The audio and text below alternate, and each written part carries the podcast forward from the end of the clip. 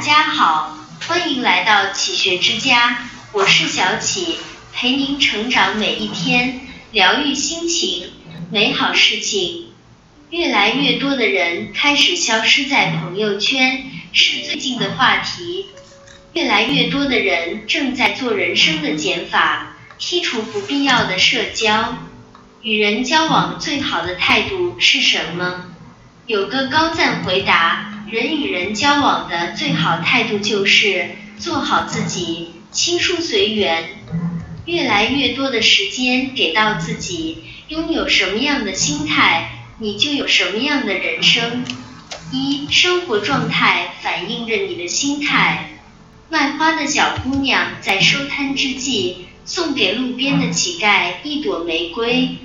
乞丐回家后，把玫瑰插在一只玻璃瓶里。可漂亮的玫瑰怎么能插在这么脏的玻璃瓶？于是乞丐将玻璃瓶擦干净。漂亮的玫瑰和干净的玻璃瓶怎么能在这么脏乱差的房间？于是乞丐收拾了房间。这么整洁的房间里，怎么可以站着这么臭烘烘的自己？于是乞丐给自己洗澡换衣，焕然一新。这么年轻帅气的自己，怎么会是乞丐？于是乞丐第二天出去为自己找了一份工作。慢慢的，乞丐在事业上越做越好，最后竟取得了不凡的成就。作家刘亮程说：“一个人心中的家。”并不仅仅是一间属于自己的房子，而是长年累月在这间房子里度过的生活。房间什么样，生活就是什么样。干净的房间确实能给人带来好运气，人心安定，福气自然纷至沓来。一个房间里藏着一个人的生活状态。当你不断的清理自己的房间时，就会发现内心中的种种杂念都会随着灰尘一起消失。久而久之，身心会越来越通畅，越来越干净。干净是一个人最好的气质。二，心态高过云端，姿态埋入地底。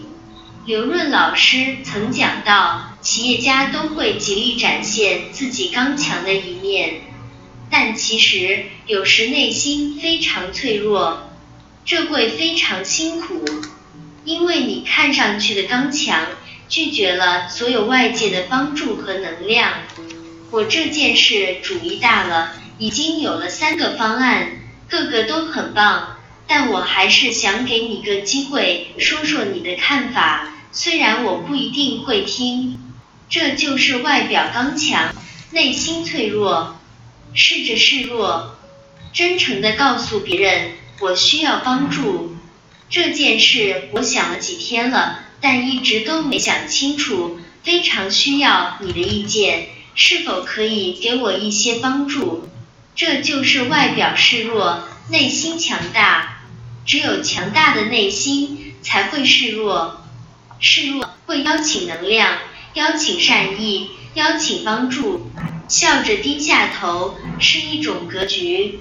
生命里的淡定与从容，本就是历尽千帆仍能谈笑自若的修养。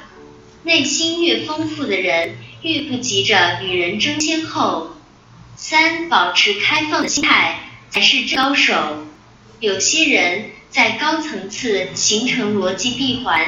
却始终保持不断打碎自己的开放心态，这种人的思维闭环永远开放，它永远没有死环，它是一圈圈螺旋式的无限往下延伸到深不可测的海底，又无限的向宇宙最深处延伸。